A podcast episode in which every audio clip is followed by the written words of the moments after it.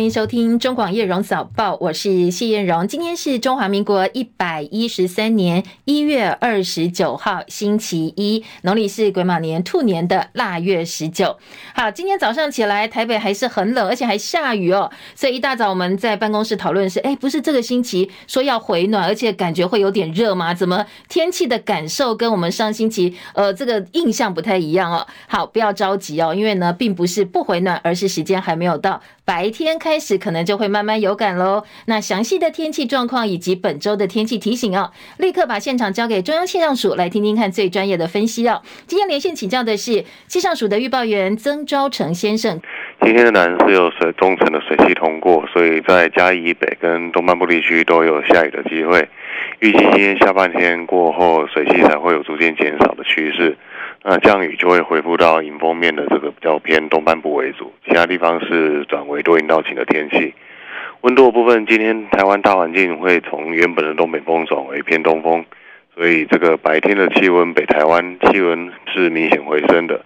北部跟东半部今天白天高温会回升到二十到二三度，那中南部更可能在上升到二十四到二十八度左右。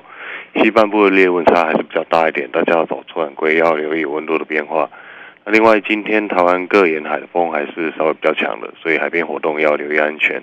未来一周的呃这个天气上来讲，从明天开始温度是会持续的回升，一直回升到大概是周末这段时间，温度上会一天比一天的还要再高一点点。以上资料由中央气象署提供。嗯，请教一下招成，因为现在农历年前哦，大家可能要开始大扫除了，所以呢，目前看到是周末天气会有变化。我看部分气象专家还提醒，农历年前会有另外一波冷空气南下哦。目前气象署的观察，呃，目前这一波冷空气应该会是在下周的周间呢，就是至少到周末之前都是还不错的天气。所以大家可以把握一下哦。好，谢谢昭成的提醒，也提供给大家参考哦。好，在周末之前，如果农历年前大扫除工作还没有做，可以好好把握哦。因为呢，今天下边半天开始，天气就会变得比较稳定，而且温度呢是一天比一天回暖。到周三、周四的高温可能会超过二十五度，甚至还更热哦。中南部感受会有点偏热。不过呢，先过今天早上啊，现在各地的温度还是偏低的。台北目前只有十五度，台中十四度，台南十四度。高雄目前气象署的网站是没有资料的。宜兰十四，花莲十五，台东十七度，外岛澎湖十六度，金门九度，马祖九点八度。那一大早金门还是有低温特报哦，所以提醒大家要注意保暖。除了温度跟降雨之外，还要提醒大家是在空品的部分呢，因为现在有一波大陆霾害呢，呃，影响到台湾了，所以呢，北部竹苗、中部云嘉南高屏的空品区，还有澎湖，今天白天可能是橘色提醒，马祖、金门则是红色警示哦，所以尽量不要长时间待在户外活动。花莲的万荣乡一夜连六震，好，六起地震，花莲县国家警报大作。根据中央气象署的地震报告，今天凌晨有六起有感地震，而震央都在花莲的万荣乡，其中有一起规模最大是五点二，最大震度有四级的震度。在本岛县市有感，但是大概震度都是一到两级哦。气象署第一时间对花莲则是发布了灾防告警讯息，就是国家警报，今天是有响的。另外，机师职业工会长荣分会昨天跟长荣航呢，针对劳资争议逐项达成了协议。机师工会发表声明说，工会长荣分会跟长荣航空正式签约，达成了四点共识，包括调薪飞行员正驾驶每个月调一万三千五百块。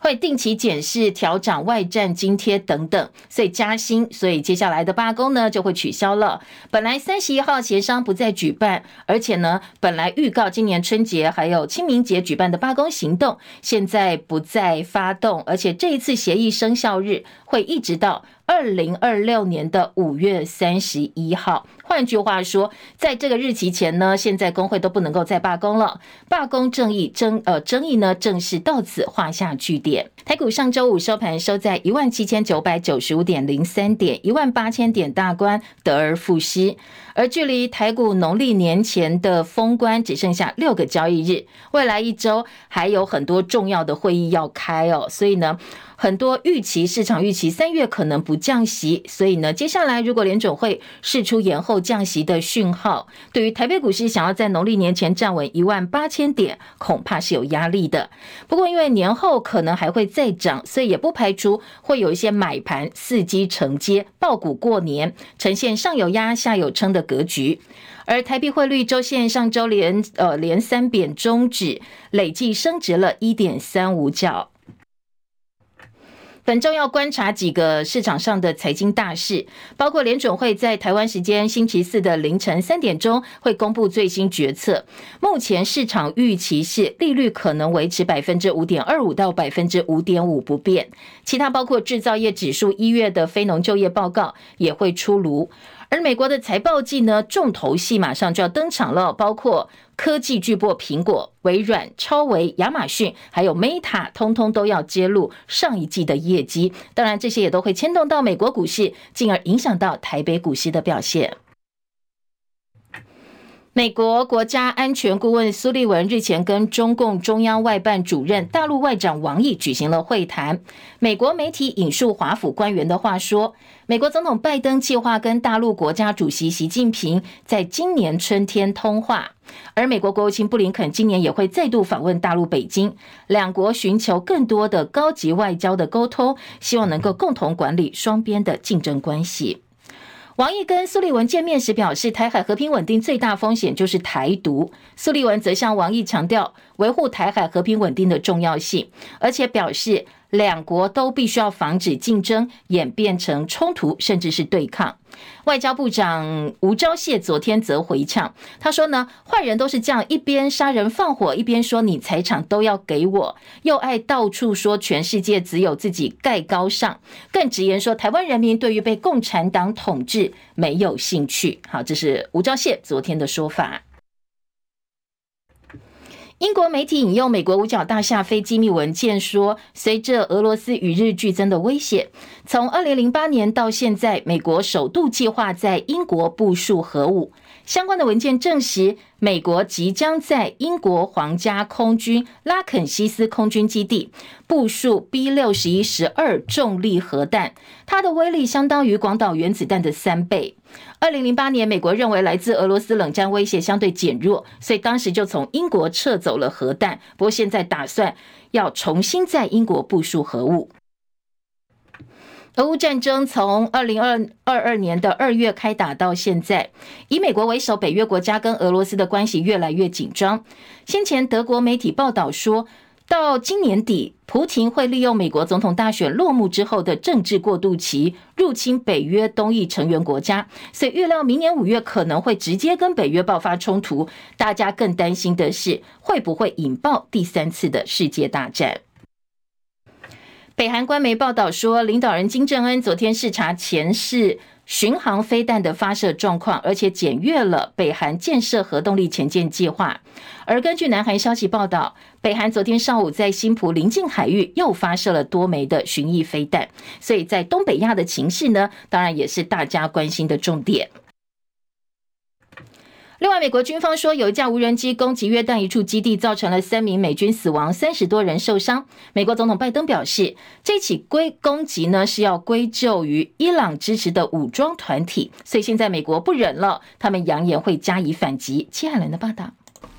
美国有线电视新闻网 CNN 报道，一夜之间，约旦一处美军基地哨所遭遇无人机攻击，有三名美军死亡，三十多人受伤。这是自加萨战争爆发以来，美军首度在中东被敌人炮火打死。攻击事件发生在约旦东北部靠近叙利亚边境的美军基地。美国国防部长奥斯汀说，在那里部署军队是为了对抗伊斯兰国。美国总统拜登和副总统贺锦丽都发表声明，向遇难者家属表示哀悼，并且承诺美国将继续打击恐怖主义，并且追究肇事的责任。拜登誓言将做出回应。美国前总统川普则表示，无人机攻击标志着美国可怕的一天。他借机猛烈抨击拜登，表示这是拜登软弱和投降的另一个悲剧后果。美联社报道，中东美军风险升高，美国官员正确认这起事件由谁所为，评估是伊朗支持的多个团体之一。拜登说，在搜集这起攻击事实的同时，我们知道这是伊朗支持在叙利亚和伊拉克运作的激进武装团体所为。有美国官员指出，事件造成至少三十四人可能发生创伤性脑损伤而撤离。约旦已经谴责这起攻击，表示将继续和美国合作，确保边境安全，并且打击恐怖主义。记者戚海伦报道。美国的中央情报局长伯恩斯跟埃及、卡达还有以色列官员今天在法国巴黎为加萨停火展开协商。美国的《纽约时报》说，以美国为首，以巴冲突谈判现在逐步取得进展，未来两周渴望达成协议。而由以色列停火大概两个月来换取超过百名人质，分阶段获释。不过呢，以色列方面则说，相关讨论是很有建设性，但是还存在重大差距。前美国联邦众议院议长裴洛西今天说，他认为美国诉求加萨停火的若干抗议行动可能跟俄罗斯有关系。他认为美国的联邦调查局应该针对这些活动的资金展开进一步调查。大陆河南省西部三门峡盆地中部现在发现了大油田，油井每天原油产量十七点一三公吨，换算原油资源呢是超过一亿吨了，相当惊人的大油田。美国的夏威夷则发生了一起骇人的攻击案，有一名二十五岁的华裔女教师在瓦胡岛阿拉莫阿纳中心附近被一名半裸男子泼洒不明的液体。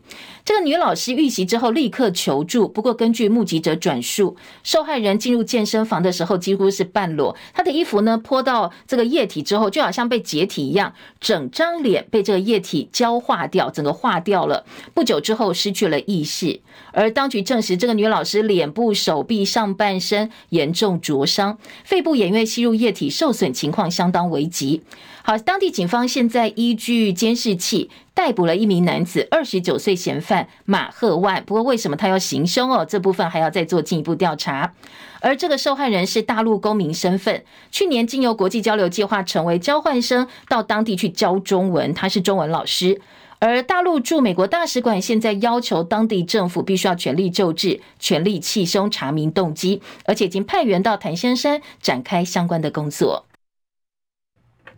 欧洲博物馆向来收藏很多世界名画，不过呢，近年来欧洲很多名作在展示过程当中，外面都罩了一层钢化的玻璃罩，因为很多环保团体或者是异议活动人士，在不损及艺术品的前提之下，他们会泼洒汤品、马铃薯泥或者是油漆的方式来进行抗议，目的希望能够唤起外界关注他们想要呃这个诉求的主题。继先前梵谷、向日葵、莫内的干草堆被当作泼洒液体这些汤体的呃目标之后，二十八号法国罗浮宫的蒙娜丽莎画作也被异议人士撒汤，借此表达对于法国政府农业政策的不满。当然，因为外面罩了一个钢化玻璃，所以其实画作是毫发无伤。不过，两个抗议者可能面临财产损坏以及非法入侵等等罪名的指控。再来关心的是国会龙头争夺战，现在呢马上就要登场了，二月一号登场。民众党现在是立法院关键少数，国民党不分区立委当选人韩国瑜力拼院长大卫，今天会拜访民众党团。而民进党籍的立法院长游锡坤也在脸书发文，他援引老子的话哦，说圣人无常心，以百姓心为心，预告他会到各个党团去请益。而这个请益过程到底要不要公开呢？讨论相当多。本来民众党希望是闭门会议，但是国民党希望公开，防止被误会是密谈或者是交换条件。柯文哲表示说，如果客人希望公开，他也愿意尊重。不过，因为后来韩国瑜办公室在表示已经答应民众党了，先谈再出来一起受访，诚意合作，不拘泥形式，客随主便。所以呢，今天的会谈可能最后可能是先闭门，最后再公开受访。柯建明则批评说，这个拜会是无意义的私设行堂。柯文哲则表示，其实啊，听柯建明这样讲，代表呢，柯建明应该也没有很希望这个游戏坤当选。好，除了关于先前民众党提出了国会改革诉求之外呢，民众党不分区立委当选人黄国昌再抛出委员会单一召委制的想法，他认为这是国会改革另外一个关键，希望能够听听蓝绿两大党的高见。黄国昌说，除了民众党先前提出的四大原则之外，接下来呢，他们希望能够修正组织法，把现在委员会双召委制改为单一召委制，希望两大党能够明确表态。好，昨天国民党党主席朱立伦说，相信呢韩江、韩国瑜跟江启臣会用最大诚意展现改革决心，同时跟其他党团交换意见来争取支持。全党啊已经共同提名了韩江配。那我们由韩国瑜院长跟江启臣副院长全权来针对于不管我们本党党团或者是其他的友党来争取支持，我们都予以尊重。我也相信韩国瑜院长跟江启臣副院长一定会以最大的诚意啊展现改革的决心，同时也跟呃其他的党团来交换意见，共同来争取支持。好，民进党团总召柯建铭则说：“司马司马昭之心，路人皆知。说单一赵伟志是为了民助国民党，让国民党掌控所有的议事程序。而且呢，他还点名这个黄国昌哦，说其实你叫院长回答司法改革、居住正义这些问题是不对的事。那不应该这种密室密室协商、私热行堂啊。尤其我们要讲的就是说，另外院长的职责，请民进党要搞清楚。”坦白讲，这八喜是哈可以再做互做的，他应该善用他这个八喜做关键性的影响，而且不是啊这个用八喜变成八喜来指挥各党，叫各党都要听命听命于民众党。况且国国会改革是民进党已经从三十年来在国会的改革，从国会无法开始修，我是全程在场的人，你这个你是死人牙慧。所以，请华商、韩国商、民众党，你们要搞清楚你现在处境。立法院的龙头选举，民众党开出了部分的前提跟条件，合作之前呢，必须要展现诚意。而柯建铭则批评民众党是作秀，还要黄国昌说，呃，他食人牙慧，叫他搞清楚自己的处境。黄国昌晚间回击柯建铭说，柯建铭你要反对，至少用点心，否则如何面对自己领衔提案的民进党党版曾经两度提出单一召委制的过去？他说呢，那你柯建铭现在的说法是在打脸自己呢，还是在洗脸心潮流呢？讲到这个单一召委制，前国民党青年部主任陈冠安他也发文说，就十第十一届国会三党不过半的结构之下，最小党是关键少数，单一召委制确实可以让民众党游走在蓝绿之间，获得赵伟席次最大化的空间。如果真的哦，小党呢是单一召委制，他可以完全掌握该委员会的排审，还有相关权利。但是，但是如果接下来未来是国会由某一政党单独过半，又是单一召委制的话，可能会出现赢者全拿，造成非常严重的宪政危机，摧毁在野的力量。所以他提醒这个修法要特别注意哦，可能要考量到未来可能的一个变化。国民党立委赖士葆昨天在脸书发文说，他退出国民党团的总召选举，强调要炮口一致对外，不要在内部找敌人。而他的竞争者立委傅昆奇则说，感谢赖士葆承让，未来会坚持贯彻国会改革，对抗贪腐压霸的民进党，强调他自己带着战斧飞弹来了。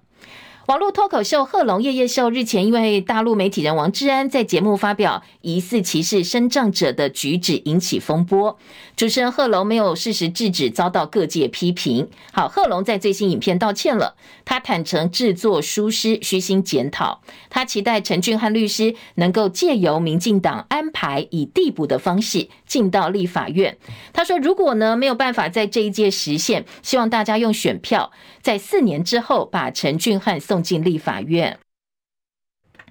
而且呢，大家比较讨论更多的是贺龙呢，还说到二零二八夜夜秀会尽全力辅选民进党。好，这样一个道歉的方式被很多网友形容是高级贵、高级酸，认为呢，这样一个道歉法好像哦，这个讲了，但是有其他的意涵在里面。华视宣布新任总经理，公广集团董事长刘昌德担任。他是现任国立政治大学新闻系教授，公视基金会董事，也是华视公司的董事跟报道者基金会的董事长。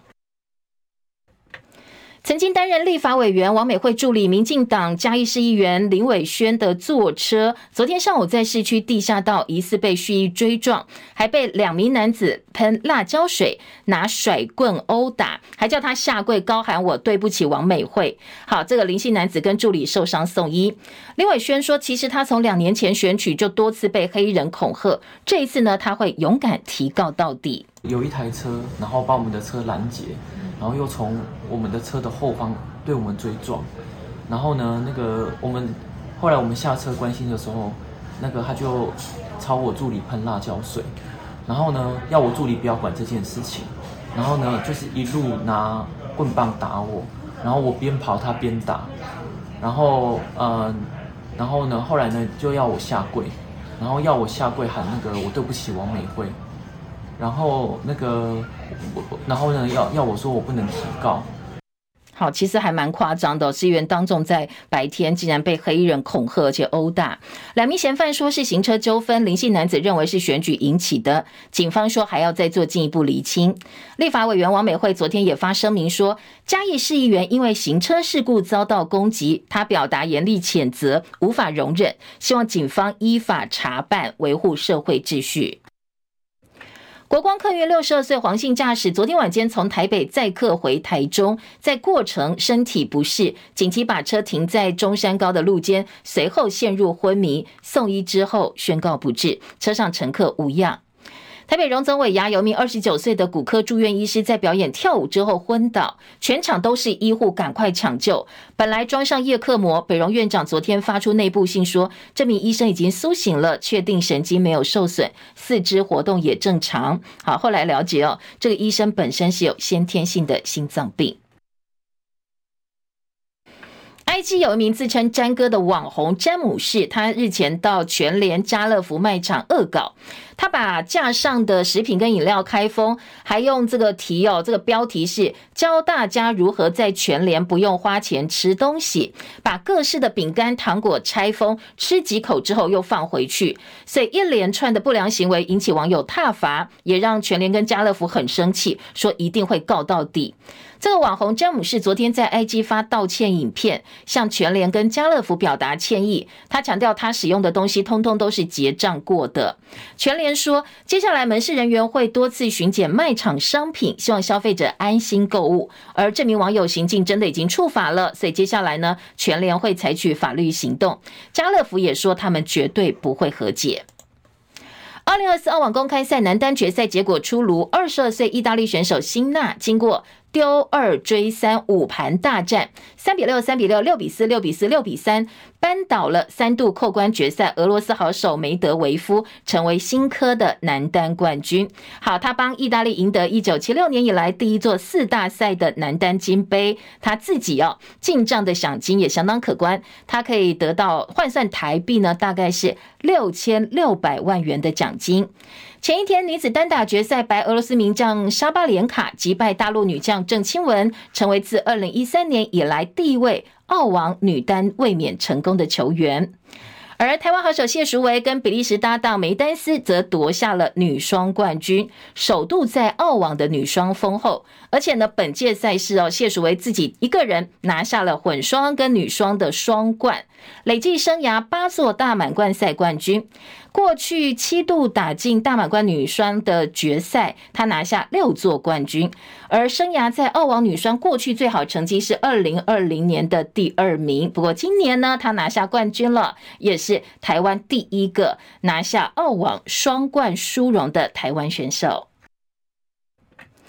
桌球赛的消息呢？我国桌球好手郑怡静在印度举行的 WTT 果阿球星挑战赛决赛，四比零打败德国对手，拿下了个人生涯第一座 WTT 巡回赛的女单冠军杯。而前桌球好手福原爱跟江宏杰的跨国离婚官司风波不断，话题不断，已经超过一个多月没有露面的这个福原爱，她昨天露面了，在哪里呢？在大陆抖音开直播叫卖，不管是洗洁精、袜子、保养品，通通都卖。好，根据大陆多个数据平台的数据。两个小时的直播观看人数呢，人次哦超过七十四万人次，不过最后总带货金额不到人民币二点五万，最后人数也下调，这个往下掉到大概剩下四千多人在线。好，对于一位曾经在奥运场上拿下奖牌的桌球选手，现在转战到直播平台去卖货、去带货，而且呢，过去频频向大陆网友示好，说他特别喜欢中国，还被很多现在大陆网友不买单哦，大酸他说，看起来人民币似乎是比日元好赚。从台湾飞到美国西岸洛杉矶，一般平均大概要十一个小时多。但是华航二十五号有一架从台北飞洛杉矶的货机，它的时速飙到每小时大概一千三百二十九公里，提早了一个多小时抵达目的地，也打破了正式纪录。中广早报新闻。继续来听今天的早报读报哦，早报头版的新闻焦点，今天的头版头条呢，各个报纸的呃大标题取材不太一样，不过综合来看，还是有一些比较呃这个有交集的重要新闻哦。首先是长荣机师不罢工了，春节跟清明节都照飞。今天这一则新闻是中国时报的头版头条，自由时报放在头版上半版面。两家财经报、工商经济头版下半版面也都看到这个标题：长荣航机师不罢工了。联合报则放在内页的六版，做到版头大标。好，除了这一则新闻之外呢，国会的龙头大战，今天联合报的头版头条。当然，蓝绿今天都会到民众党团拜会，而对于到底会面要不要公开啦，讨论很多。目前呃，看起来应该是。会先闭门会，特别是蓝营的部分呢，先闭门会，然后之后再来共同面对呃社会大众来做一个交代，来接受大家的一个采访。绿营方面，游锡堃会去了，但是昨天柯建铭话还是讲的还蛮硬的，所以到底呃绿营跟民众党团会面的气氛如何？这个今天白天可以再来看一看哦，再做观察。另外，政治焦点中时的头版下半版面，还有国民党立院党团的这个总召选举，现在达成共识了，一致对外。这个赖士葆退选，所以是派傅昆萁嘛？看起来傅昆萁应该是会当选，没有没有意外的话了哦。所以呢，傅昆萁已经开枪绿营了，说他带着战斧飞弹来了。今天的呃《中国时报》放在头版的下半版面做报道。自由时报今天的头版头条大标继续给赖清德来对于民众呃表达他的一些看法跟立场哦。自由时报头版头是赖清德说他会积极面对青年问题，这是正副总统当选人赖萧佩昨天在台中举行感恩茶会，立法院副院长蔡其昌说他选后曾经跟赖清德反映民进党在台中立委选的不好，希望赖上任之后让年轻人知道未来四年对于年轻人的政策会有新想法、新做法，让年轻人对民进党充满希望。他说赖清德给他回应还蛮正面的，说确实他上任之后会针对青年问题有一些整体的想法哦，希望能够正视年轻世代对政策的期待，找回年轻人对民进党的支持。好，今天的自由时报呢，除了头版头条之外，内页三版也给了赖清德非常大的一个版面，来聊一聊啊，来讲一下他对于年轻政策未来一个规划。其他的头版焦点，像联合报今天头版下半版面呢，还有苏王会谈。这个苏王会谈是苏立文跟大陆外长王毅哦，这个美中的高层会谈。今天联合报在头版下半版面说，两个人会谈超过十二个小时，而且接下来重头戏是拜登跟习近平可能会通话。北京说战略沟通富有成果，美国强调外交沟通不代表改变对中国大陆的立场。好，这个是呃针对美国国家安全顾问苏立文跟大陆外事工作委员会的办公室主任，也是大陆外长王毅两个人见面的重点，在曼谷见面了。今天的联合报放在头版的下半版面。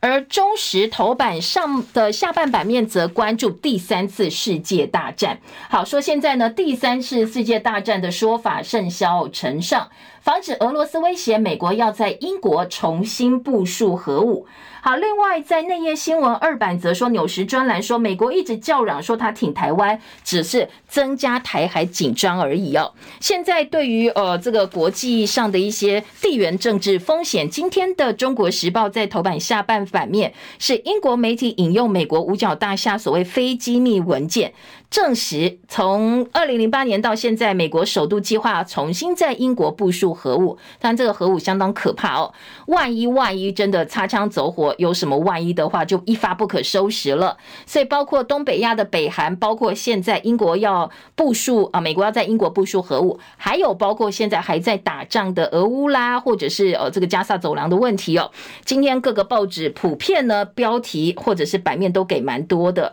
好，这个北约跟英国长期以来对于所谓部署核武政策是不证实也不否认，所以这样一个部署核武的确切地点，今天早报也看不到哦，并没有这样的一个讯息。但是说美国打算在英国部署核武，是中国时报今年头版下半版面的新闻标题了。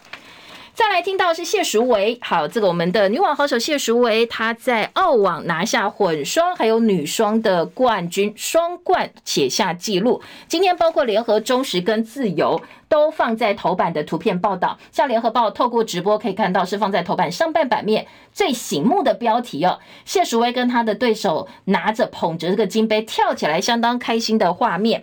中国时报今天头版也有这张照片，是捧着金杯，两个人捧着金杯，而且亲吻金杯的画面。谢淑薇在澳网的双冠。自由时报今天的头版照片也是这一张跳起来的照片，外电用的放在头版。而内页说，呃，自由的体育版面大标题说，谢淑薇超狂双冠后，她拿了八座大满贯金杯。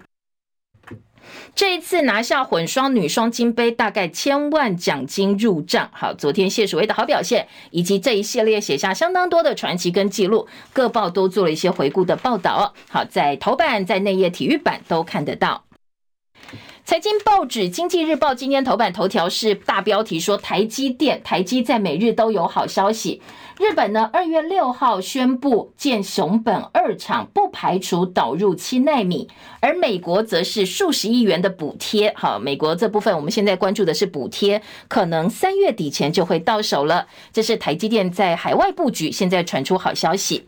而《工商时报》今天头版头条则是台股兔年倒数六个交易日就要封关了。那美国的跟台湾的 AI 巨头炒热封关秀。联发科、超微、微软、阿发贝以及苹果的财报，将是接下来到底爆股过年还是赶快卖股过年呢？变成这些财报将是相当重要的指引。今年《工商时报》的头版大标，而历史上的经验，台股春节开红盘，上涨率达到七成，这是另外一个小标题。我们先把财经报纸的重点听完了哈，到底要不要爆股过年？刚才我们留言板有听众朋友说，诶，他真的不敢爆股过年，来听听看财经报纸。的切入点是什么？好，今天的《工商时报》说，距离封关只剩六个交易日，投资专家说，短线必须留意不愿意爆股过年的调节卖压，所以呢，大盘指数可能还是会在一万八千点附近狭幅整理。从过去经验来看，新春红盘之后续攻的几率很高。当然，接下来几个重要的，包括联准会的会后谈话啦，或者苹果、亚马逊、阿发贝三大科技巨擘财报，都会牵动开春之后的行情。换句话说，我们常常说。长假效应哦，或者是长假当中有一些变数不可控，所以很多投资人为了保险就会抛股，然后等过年之后再接回来。不过呢，今天在《工商时报》是告诉你，在兔年封关前是好热闹哦，所以呢，现在还有部分的买盘伺机，如果一旦掉下来的话，他们要承接，打算拼拼看哦，拼拼看抱股过年。好，再来在呃《经济日报》今天的头版则说，联准会本周决策将是降息的前奏。彭博经济学者说，将会针对放缓缩表提供更细节的指引，保留三月调降利率的可能性。里头也讲到，联准会准备降息条件之际有三大难题，包括。经济成长还是热络，股市屡创新高，所以金融情势变得宽松，加上美国劳工供给已经很难进一步增加，都跟通膨有没有办法继续在呃趋近于二的目标相关，也牵动着联准会降息的一个速度。好，另外《经济日报》还有长荣航机是不罢工了，劳资达成的协议做了表格报道。这部分呢，《工商时报》头版也有啊，说是政府协调化解了我们的春运危机。除了这些新闻之外，几个内页比较值得大家关注的焦点，包括了今天《工商时报》的二版也是习拜热聊全球重大议题有谱。好，当然这部分也是《联合报》今天关注的重点，说习拜呢，继去年十一月旧金山的习拜会之后。中美高层外交互动频繁，接下来可能春天，呃，两个人呢又会有进一步的一个沟通，未来几个月会通话。所以《工商时报》整理哦，说全球重大议题可能都是这一次通话会关注的重点，而且现在布林肯计划访问北京去安排这一次元首通话。但是联合国警告，地缘冲突已经重创了苏伊士运河的运量，所以这部分是财经界也很重视的。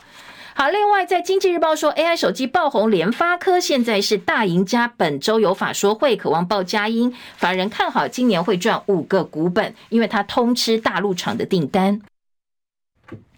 另外，呃，在星光金的部分呢，吴东进哦，新售增资再招风，他说金控现金增资才是王道，这部分一定要做好。这一则新闻呢，今天财经报纸也是大做，联合报是引用彭博的报道说，台电大亏，所以会影响到台湾的晶片业。专家说，制造商担心的是供电中断，台电公司不稳定的财务状况影响到我们干净能源的雄心，也影响到台湾作为全球最大晶片制造商、制造中心的吸引力，甚至增加在跟中国大陆一旦发生冲突的时候，我们的整个供电的脆弱性。好，所以呢，工总希望政府能够加快再生能源的脚步。今天联合报财经版把工总的呼吁放到版头的大标题，因为台电很多问题嘛。哦，我们的能源问题，包括他现在的财务状况，都会影响到国安，甚至是呃，包括一些制造业他们的一个晶片的生产情况。今天联合报关注的重点。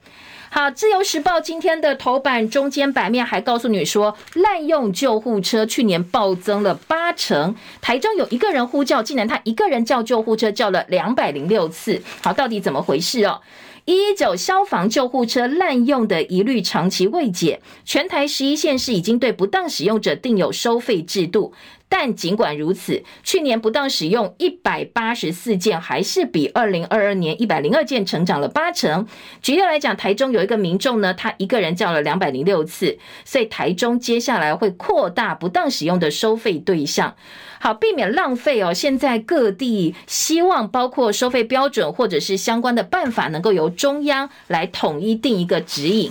那页自由时报说，前年非疾病救伤达到三十万件。地方说，其实哦，你要跟民众收费，会排挤到，很担心说这些乱叫的人排挤到真正有需要的人。那你的收费现在大概一千四到一千八，开单你常常遇到民众不缴，他说我为什么要缴？所以执行上是有一些困难的。那有一些路倒啦，酒醉路倒没有到急诊，或者是呃症状很轻微、非紧急的病患。现在一般做法，先开救护车收费告知单，后续如果审议认为是不当使用，再收执勤费用一千五百块。好，到底谁是真正有需要的人？这个收费怎么收哦？担心会影响到弱势，他不敢叫，因为一叫救护车，万一跟我收钱怎么办？那会不会影响到人命？好，这也是要担心的部分。所以呢，云林就说我很怕我们的县民不敢叫或不愿意搭救护车，所以他们反对全面付费。那有些地方则说，我开单给他，他都不缴了，催缴也收不到钱，他们也不知道该怎么办。好，地方执行上确实有困难了。所以今天在自由时报利用头版、中间版面、内页的一个版面来讨论这件事情。好，再来我们就来听听看，今天在政治焦点部分呢，各个报纸有关注哪些重点？先从联合报的头版关于立法院龙头之战来听起好了。联合报今天说，蓝营今天会闭门会民众党团国会龙头战。韩国瑜说会先会谈之后再受访，而绿营则批评：好，你没有公开，这个叫做密室协商。二月一号立法院就要选龙头了，现在国民党推的是韩江佩，韩国瑜搭江启臣，而民进党则是现任的立法院正副院长游锡坤跟蔡其昌。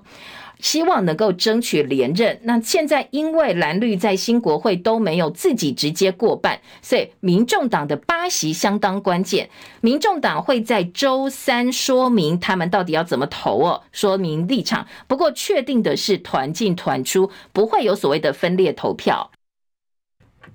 那至于呃蓝绿正副院长人选，今天拜会民众党团的形式，昨天就有很多讨论了。那蓝营希望公开取信社会大众，柯文哲还说：“哎呀，就算我们尊重客人啦，但是也知道他们就是来过场的。”好，这个当然这样子一个讲话，也让部分蓝营人士不满了哦。那绿营则批评这是私设行堂，柯文哲嘴巴不饶人，说：“你看柯建铭这样讲哦，可见他也不是很想要游喜坤当选嘛哦。”所以民众党到底盘算是什么？哦，昨天他们说时间到了，大家就知道。内页《中国时报》三版则说君悦创伤症候群，所以柯文哲现在搞密室会议，打脸以公开透明自居。民众党拿翘被质疑机关算尽，企图在蓝绿之间取得筹码。蓝营立委呼吁韩江配拜会要公开，柯文哲说，如果是闭门的话，就是如果不是闭门的话，就是来过场，因为很多话可能呃在。大众面前不方便讲，或不方便讲这么明白吧？哦。另外，游锡坤拜会民众党团双科互杠。那在今天的联合报呢，则是呃报道说，现在国会的第一仗哦，现在大家都在看民众党的政治智慧。你想要操作杠杆使力，被奉八席想变八十席，好奉他的讥讽他们这句话的是柯建铭。所以立法院龙头之战可以看得出来，小草的能耐到底是什么？你的杠杆会不会操作成功，或者是？机关算尽，反而误了卿卿性命，不知道哦。要到最后一刻，韩江配、游昌配闭门拜会，利益交换吗？蓝立伟说，执政党才有利益，我们这些在野小党有什么利益可换呢？如果没有办法连任院长，辞立伟吗？游锡坤昨天引用《道德经》来加以回应，他说呢，会善待别人，善待自己。再来听刚才呃广告前讲到一半呢，就是。很多呃媒体就去问游锡坤说：“如果最后你没有办法连任院长，你会不会辞掉立委的这个职务呢？”昨天游锡坤是引用《道德经》来做回应，他说：“善者无善之，不善者无益善之；德善，信者无信之，不信者无益信之。德信。”白话文讲就是，不管别人是不是善待我，我都会善待别人。透过我的诚信来扭转别人的不诚信。好，大家有听懂他的意思吗？哦，好，不知道他引用《道德经》来回答说，如果没有办法，呃，这个连任立委要不要？院院长要不要辞立委？他的说法是这样哦，好像有回答跟没回答，好像也没有太大的差别。好，另外呢，呃，官员不得反直询，蓝营要推藐视国会罪，以及呃，在今天的早报也有说。说赖世宝退选蓝营党团总召傅昆萁将会出任，他提出七大改革，校正绿营，我带战斧飞弹来了。当然，在七大改革当中，还蛮大一部分是回应过去民众党提出来的几个改革的诉求。嗯，记者唐小田的特稿说，不敌花莲王赖教授急流勇退，赖世宝不敌花莲王的强势运作，所以呢，党内一场茶壶内的风暴，现在很快速的画下了句点。好，这是今天呃联合报的形容。再来听到的是《旺报》头版头条说，钓鱼台争端再起，中日互驱逐船艇，互控对方驶入领海，福岛核污水排海，两国本来对立关系就很紧张了，现在呢再去争钓鱼台的相关的争端，所以呢情势变得更加紧张了。是中国两艘海警船驶入钓鱼台周边海域，宣称依法对日本船只采取必要管控，而且警告驱离。而日本的海保船要求中方公务船驶离钓鱼台海域，因为日方最近宣布，为了加强钓鱼台的警备，要在冲绳的石垣市部署两艘最新的巡逻船，所以呢，现在中日关系格外受到大家的关注。除了钓鱼台之外，今天联合报的四版关注的是太平岛，说太平岛的码头整建已经完工了。蔡英文蔡总统在卸任前是否登岛备受各界关注，将派百吨巡防艇常驻。启用仪式要不要邀总统到呢？府方说如果有排定的话，会循例通知。海巡署证实，我们花了十七亿三千七百六十六万多，南沙太平岛港侧后面码头整修工程已经完工了。那现在施工人员机具都撤出了太平岛工区，所以接下来呢，我们会派出一百亿吨的巡防艇来常驻太平岛。举行完工仪式要看总统要不要登岛。今天记者洪哲正联合报特稿说，总统如果登太平岛的话，有利我们南海主权的论述，也凸显我们在南海情势当中，我们也是有一定声量、有说话、有话语权的。好，在陈水扁执政时代的民进党，南海主权本来跟中共没有冲突，一直到美国积极介入南海之后，前总统马英九当时在美方反对压力下亲自登岛宣传论述，而西方由国际法庭裁决由岛降为礁。蔡总统执政之后，因为听美国的话嘛，哦，所以现在没有登过太平岛，对台海情势来讲不逆美方之灵，或者是有美方全力支持的眼前利益可得。不过长期来讲，哦。你从国家的利益来讲，对我们想要强调我们的南海论述、主权论述是不利的。所以，到底总统会不会登岛，或者是接下来的发展呢？今天联合报用了三分之二的版面来关心哦，说中断编码惯例影响两岸关蔡英文如果不登岛的话，当然美国放心，美国开心，但是会影响到我们接下来的一些论述。好，这个是呃联合报的报道。大陆的远火远火部队距离金门十五公里，所罗门媒体指控我们的外交人员烧诺鲁国旗，我们说这是诋毁，怀疑是大陆出自带风向。联合报。好，另外在联合报的两岸新闻版说，对台湾议题看起来是有温差，美国双管齐下没有变，选前罕见替北京表态，提醒不要破坏台海现状，选后继续关注。其实美国的政策立场从近期来看是一致的。今天的联合报呢，做到两岸话题版的标题。自由时报则是美国的国会台湾连线领袖上周到台湾来表态挺美国，美国议员贝拉说，美国跟台湾站在一起。另外呢，呃，在自由时报也关注最新的关于阻止美日援台共建常驻东海 ADIZ 边界，这是读卖新闻的报道，说因应中方试图武力改变现状，日本当务之急呢，就是希望哦能够呃。对，对于现在台湾有事的时候，第一时间的驰援能够更加的快速。好，自由时报。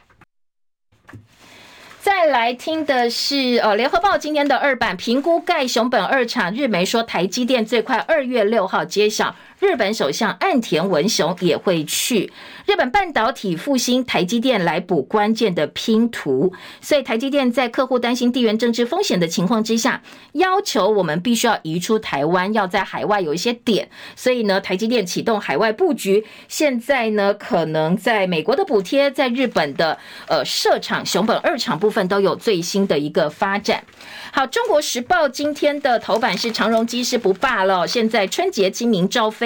说，呃，在二零二六五月之前，大家都不必担心他罢工了。自由时报内页则说，消基会希望借由这件事情呢，能够赶快定定罢工预告期，参考国外法律定定半个月或者一个月更久的时间，不要造成消费者的困扰。你若是罢工前二十四小时，真的是不够来做因应哦。好，另外鸡蛋连两涨，批发价每斤五十二块钱，因为天气冷哦，所以鸡蛋需求越马上过年了，要做年菜，要做糕饼，接着呢，鸡蛋需求增加，所以鸡蛋批发价即日起调涨两块钱，每台斤五十二块，产地价礼拜四跟进，每台斤四十二点五块。好，学者说季节性因素其实不应该是被认为是呃这个调涨价格的一个原因。